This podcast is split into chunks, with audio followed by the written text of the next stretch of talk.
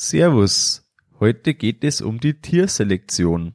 Wann eine Selektion Sinn macht, welche Vor- und Nachteile es gibt und auf was man achten sollte, erfährst du in der Folge.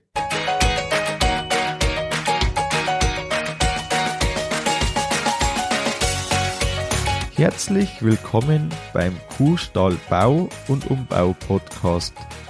Hier bekommst du viele nützliche Ideen und Tipps für deinen optimalen Stall mit Blick auf das Wohl von Mensch und Tier. Schön, dass du da bist. Ich bin Gusti Spötzl und ich unterstütze Milchkuhhalter, die richtigen Entscheidungen für ihren Stallbau oder Umbau zu treffen und eine für sich optimale Lösung zu finden, ohne jemals schon einen Stall geplant und gebaut haben zu müssen. Ja, hallo in der Folge. Wie gewohnt erfährst du zum Schluss die Neuigkeiten, was es bei unserem Stallbau gibt. Und nun starten wir direkt in das Thema Selektion. Solltest du dir nicht ganz sicher sein, was ich mit Selektion meine, gib in Google kurz Q-Selektion ein, damit du auch sicher weißt, von was ich spreche. Ich messe täglich bei den Frischabkalbern äh, die Temperatur, so stellt man einfach sofort fest, wenn äh, Kühe Fieber haben und nehme auch am dritten und am zehnten Tag nach der Kalbung Blut ab für einen Ketosetest. Ich gehe dafür täglich durch die Herde und weil ich meine Kühe ja kenne, habe ich jetzt nicht direkt ein Problem damit. Aber oft sind die nicht im Fressgitter und da, wenn du einfach den Schwanz auf die Seite und mit Fieberthermometer reingehst, dann fangen doch die ein oder andere das richtig das Laufen an. Und ähm, was auch noch ein Thema ist, nicht fitte Kühe nach dem Melken müssen wir wieder zurück in die Strohbox und da muss man bei uns direkt durch den ganzen Stall, was natürlich immer zu äh, Stress in der ganzen Herde führt. Vielleicht kennst du diese Situationen, wenn man einfach durch den Stall ständig durch muss, um ein paar einzelne Kühe dann vor sich zu haben. Und deshalb steht für mich fest, dass in den neuen Stall unbedingt eine Selektion rein muss. Wenn du also umbauen oder neu bauen vorhast, dann können meine äh, fünf Punkte dir helfen dabei äh, in der Entscheidung zur Selektion und was auch die können muss sozusagen. Im ersten Punkt gehen wir auf die Vorteile ein. Ein Hauptpunkt für mich, das ist die Arbeitszeit. Man spart sich einfach täglich Zeit dafür mit der Suche, die man sonst mit der Suche von Kühen verbringt oder auch einfach allein schon der Weg durch den Stall. Und man muss sich ja immer wieder bewusst machen, fünf Minuten am Tag sind 30 Stunden im Jahr. Und wie schnell sind fünf Minuten für die Suche vorbei? Es ist auch weniger Stress, gerade wenn ich irgendwie eine Kuh zur Klauenpflege aus der Herde nachträglich rausselektieren möchte oder auch eben, wie schon anfangs gesagt, in die Strohbox, spare ich mir den Stress für die einzelne Kuh, aber auch für die restliche Herde. Und was man schaffen kann mit einer Selektion, das ist ein Special Needs Bereich, wie man neudeutsch sagt. Zum Beispiel, dass man zehn Tage nach der Kalbung die Kühe pauschal gesondert hält und damit deutlich weniger Stress für die Kühe da ist und somit auch weniger Gefahr, dass irgendwie den Berg abwärts geht, dass wenn nicht alles optimal ist, dass dann zumindest der Stress nicht noch dazukommt. Auch das Fiebermessen zehn Tage lang nach der Kalbung ist so ganz leicht ohne große Suche möglich und man hat eine deutlich bessere Übersicht über die Kühe in dieser eher anfälligeren Zeit. Der zweite Punkt, der ist etwas klein ausgefallen, das sind die Nachteile. Natürlich braucht man extra Platz und auch die Technik und das kostet Geld. Es ist auch eine Trennung der Tiere, was nicht immer vorteilhaft ist, wenn man jetzt auch wieder im Bereich vom Stress ist. Und unter Umständen ist erhöhter Pflegeaufwand. Im dritten Punkt gehe ich auf die Ausstattungen und Anforderungen ein. Fast immer ist es passend, dass man das nach dem Melken platziert. Wichtig ist nur, dass der Tierfluss nach dem Melken nicht gestockt wird, also nicht in Stocken gerät. Ideal ist da, wenn man einfach einen Nachwartebereich noch hat nach dem Melkstand, wo die Tiere schnell aus dem Melkstand gehen können und dann einzeln durch die Selektion durchgehen können. Wenn sie einen ganzen Tag dann drin sind in der Selektion, dann muss natürlich jeder, äh, jede Voraussetzung, was der restliche Bereich vom Stall hat, dort auch erfüllt sein. Das heißt, wir brauchen einen Zugang zu Futter, wir brauchen einen Zugang zu Trink Tränke und auch die Liegeboxen, wenn man so welche hat, müssen gut gepflegt sein oder noch besser eine Strohbox. Dann muss aber auch hier die Zufahrt zum Ausmisten und zum Einstreuen gut gewährleistet sein. Was man auch braucht, eine Platzierung der Box, die relativ zentral ist zwischen den Ställen oder den, den Stallbereichen, so dass man eben auch zu den anderen Stallbereichen oder auch zur Verlademöglichkeit einen freien Zutrieb hat. Auch der Klauenpflegestand soll direkt erreichbar sein, weil so kann man zum Beispiel morgens fünf Kühe, Kühe sich wegselektieren, die man später dann ausschneidet. Eine einfache Reinigung ist wichtig. Vorteilhaft ist einfach, wenn das mitgeht bei den restlichen, so wie jetzt bei den Liegeboxen zum Beispiel, dass man das einfach mit den anderen Liegeboxen mitpflegt und dann ist das keine extra Arbeit. Was sich gut anbietet, das ist eine extra Box, wenn man die brünstigen Kühe hat, weil die Kühe denken ja da nicht an die Klauen, wenn die voll in der Brunst sind und dann ein, zwei Tage drauf oder direkt danach humpeln sie dann daher, gibt's da doch immer wieder. Und wenn man diese Kühe eben zumindest aus der Herde wegbringt, dann hat man schon wieder einfach ganz viel Stress aus der Herde weggenommen. Ein Sichtkontakt zur Herde ist vorteilhaft, gerade wenn man jetzt halt frisch abgekalbte Kühe hat, sind die ja vorher in der Trockenstehergruppe und dann in der Vorbereitergruppe, dann kalben sie in der Abkalbebox ab und dann die Wiedereingliederung in die Herde ist deutlich schonender, wenn ich vorher schon ein paar Tage lang einen direkten Sichtkontakt habe und somit einfach die Kühe nahe zusammenkommen, aber noch nicht ihre Lernkämpfe ausführen müssen. Wenn die dann reinkommen, habe ich, haben wir die Erfahrung bei uns auch gemacht, wo die Abkalbebox direkt neben den Kühen ist, dass die doch viel schonender dann miteinander umgehen und die Rangkämpfe deutlich äh, schneller ausgeführt sein. Auch auf eine gute Beleuchtung muss man achten, gerade wenn man irgendwie einfach Behandlungen machen muss oder speziell bei der Klauenpflege sowieso, dass man eben da ja nicht spart beim Licht, weil das einfach wichtig ist. Gerade in Großbetrieben empfiehlt sich einfach auch dann ein Behandlungsstand, ein Gruppenbehandlungsstand. Ähm, in unserer Kategorie mit 100 Kühen denke ich jetzt noch nicht daran. Wenn man mal irgendwie eher 5 oder 500 oder eher 1000 Kühe hat, da ist das auf jeden Fall dann ganz was anderes, weil man einfach die Behandlungen dann gut zusammenfassen kann. Ab wann ist so eine Separation, also Selektion äh, überhaupt sinnvoll? meines Erachtens irgendwo zwischen 50 und 100 Kühen, wenn man als äh, Ziel angestrebt hat, macht es auf jeden Fall Sinn und da drüber über diese Größe erst recht. Kommen wir auch schon zum vierten Punkt, zum äh, ein paar Beispiele für die Anordnung. Beim Roboter ist es praktisch immer so, dass am Ausgang vom Roboter das Ganze platziert ist und da bietet sich teilweise an, dass man das hinter den Roboter macht. Also praktisch, wenn man zum Beispiel jetzt einen Zwei- oder Drei-Reiher hat, dann ist der Roboter stirnseitig platziert und sozusagen am Futtertisch entlang, hinterhalb eben dem Roboter, wenn man sonst in der Herde steht, hinterhalb gesehen, ist dann noch eine extra Gruppe, wo man die Tiere direkt wegselektieren kann. Was auch ganz interessant da ist, dass man einfach die Tiere, die in der Selektion sind, gesammelt in die Vorwartebereich vom Roboter treiben kann und somit die Kannenkühe gesammelt in einem äh, Gang melken kann, auf die Seite melken kann und später dann nur einmal die Spülung macht und nicht öfters. In Melkständen ist das normalerweise immer am Austrieb eine automatische Selektion, wenn man eben eine Kuherkennung hat.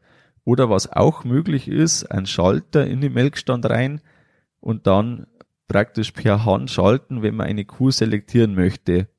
Das ist, äh, wenn man wenn immer der gleiche melkt, wenn jetzt ich als Betriebsleiter immer melke und dann einfach das, meine Kühe so gut kenne, dass ich weiß, die brauche ich, die brauche ich, dann kann das eine Möglichkeit sein, wenn ich auch sonst keine Technik im Stall habe. Ansonsten empfiehlt sich einfach die automatische, automatische Selektion, wo ich entweder nach festen Regeln oder nach dem, dass ich am Computer oder Melkstand das eingetippt habe, einfach die Kuh dann zuverlässig selektiert ist.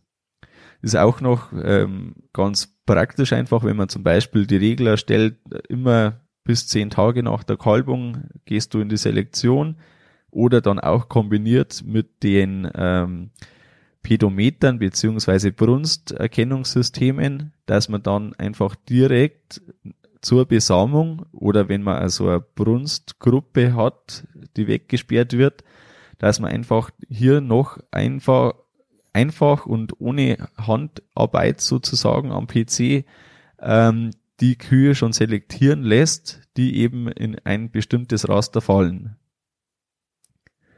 Bei einem äh, Schnellaustrieb, jetzt zurückgeben wieder zu den äh, Anordnungen, bei einem Schnellaustrieb ist es ja so, dass die Kühe an zwei Seiten am Wartebereich entlang zurückgehen. Entweder man macht eben dann zwei Selektionen oder man macht dann Quergang dahinter die Selektion. Beim Karussell ist es relativ einfach, weil einfach da der Austrieb an einer Stelle wieder ist und somit lassen sich ganz gut ähm, Gruppen platzieren, die eben dann automatisch wegselektiert werden. Was auch möglich ist, wenn man ähm, jetzt sich ein Gebäude vorstellt, am Anfang die Technikräume und dann das Karussell, dann kommt der Vorwartebereich und dahinter, wo die Quergänge zu den Liegehallen sind, kann man auch relativ gut eine Selektion platzieren. Eine Zusammenfassung über Gestaltungsmöglichkeiten von Tierverkehr, Selektions- und Behandlungsbereichen die das Bildungs- und Wissenschaftszentrum Aulendorf im Internet veröffentlicht hat, habe ich dir als Download, als PDF auf die Homepage gestellt. Zum letzten Punkt, wie mache ich das, beziehungsweise wie machen wir das bei uns in unserem äh, geplanten Kuhstall? Am Ausgang vom Melkstand kommt eine Drei-Wege-Selektion hin, in der geht's dann rechts in die Selektionsgruppe, links zurück in die Herde. Und die Mitte ist dann wählbar, ob man entweder links am Futtertisch entlang noch eine 30er Gruppe selektieren möchte. Das könnte man jetzt zum Beispiel wählen, wenn man einen größeren Clownschnitt vorhat oder eben dann rechts, wenn man die Selektion nochmal unterteilen möchte. Das ist jetzt einfach bei uns, oder habe ich mir so in den Kopf gesetzt, die Unterteilung nochmal möglich. Wie und ob wir das dann nutzen, das werden wir erst noch sehen. Der erhöhte Fressstand, den wir im ganzen Stall haben, der zieht sich auch in der Selektion durch und auch die Laufgangachsen haben wir durchgehend geplant. Bei unserem Kuhstall eben für 100 Kühe haben wir sieben Tiefbuchten in der normalen Selektion in der kommen dann alle äh, Special Needs Kühe sozusagen, also die Problemkühe, wenn man so will, und die frisch abgekalbten Kühe sollen dort Platz finden. Drei weitere Plätze haben wir für die brünstigen Kühe geplant. Da haben wir Hochbuchten geplant mit Gummimatte, weil ich schon gehört habe, dass ja die Kühe, die dann doch sehr hyperaktiv sind, die Strohbuchten, die Tiefbuchten regelrecht ausräumen die können wir dann auch extra abtrennen oder dann einfach in der Selektion dabei lassen. Also das ist direkt nebeneinander und somit hat man entweder eine Zehner-Selektion oder halt zwei Gruppen mit sieben und äh, drei Plätzen. Direkt daneben ist die Strohbucht platziert, äh, ganz am Ende vom Stall sozusagen, dass auch eine äh, Zufahrt zum Räumen gut gegeben ist oder zum Einstreuen. Und wir müssen halt extra die Kühe dann in die Strohbucht reintreiben, wenn man eben eine drin haben möchte.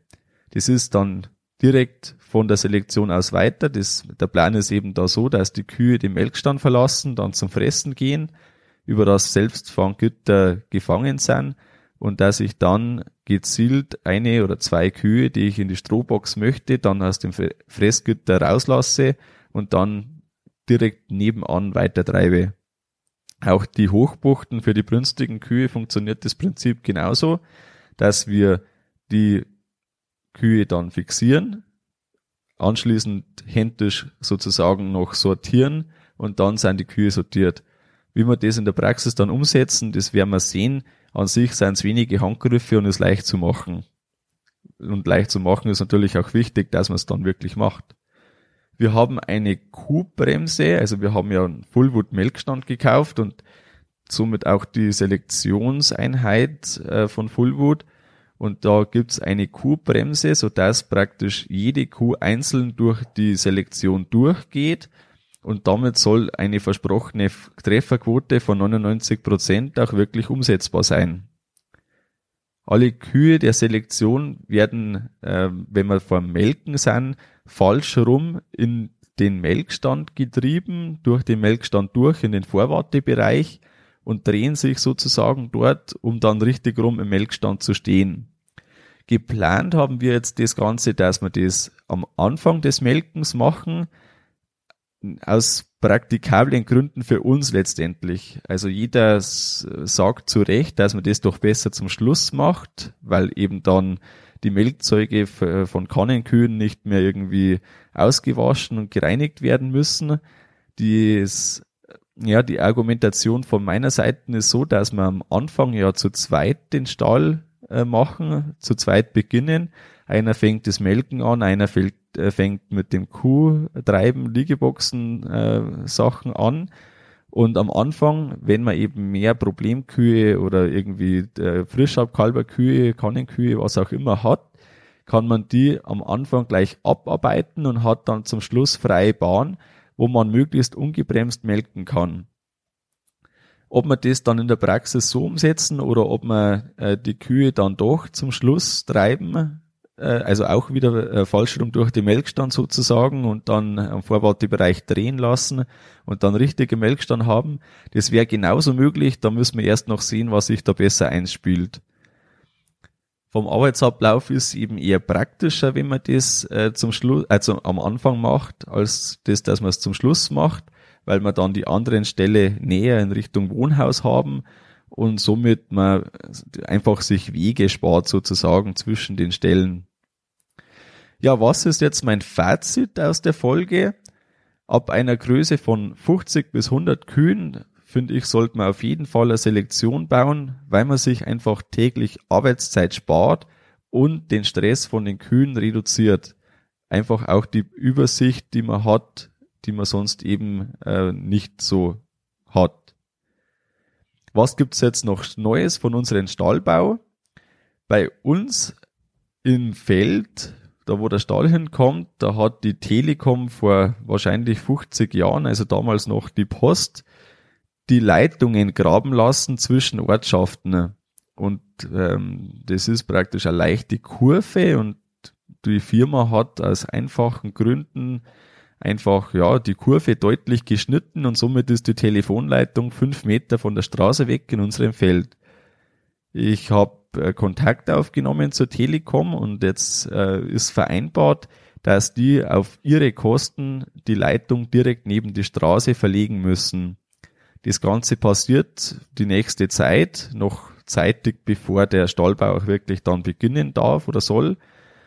Und ähm, ja, somit sollte das Problem dann auch gelöst sein. Morgen, wenn du die Folge zeitnah hörst, dann beginnen wir morgen, es ist dann praktisch Montag Mitte Mai, beginnen wir mit der Güllegrube. Es ist jetzt soweit alles vorbereitet und dann ist schon mal ein Bauabschnitt bis du die nächste Folge dann hören kannst, ist der ein Bauabschnitt dann hoffentlich äh, vollständig fertig, nämlich eben der Bau der Güllegrube. Grube. Und ähm, dann haben wir erstmal etwas Luft noch, bis dann irgendwo im Juli der wirkliche Stahlbau mit Betonarbeiten und Co. beginnt. Mich interessiert jetzt noch, welche Erfahrungen du mit deiner Selektion hast. Gib mir doch bitte Rückmeldung, auf was ich vielleicht noch achten sollte. Und melde dich auch zur kostenlosen Stahlbaupost an und bleibe weiter auf dem Laufenden. Den Link dazu Und auch die Folge zum Nachlesen findest du auf kuhstallbau.com. Das war's mit der Folge vom Kuhstallbau Podcast. Sei auch nächstes Mal wieder dabei. Dein Gusti Spötzl.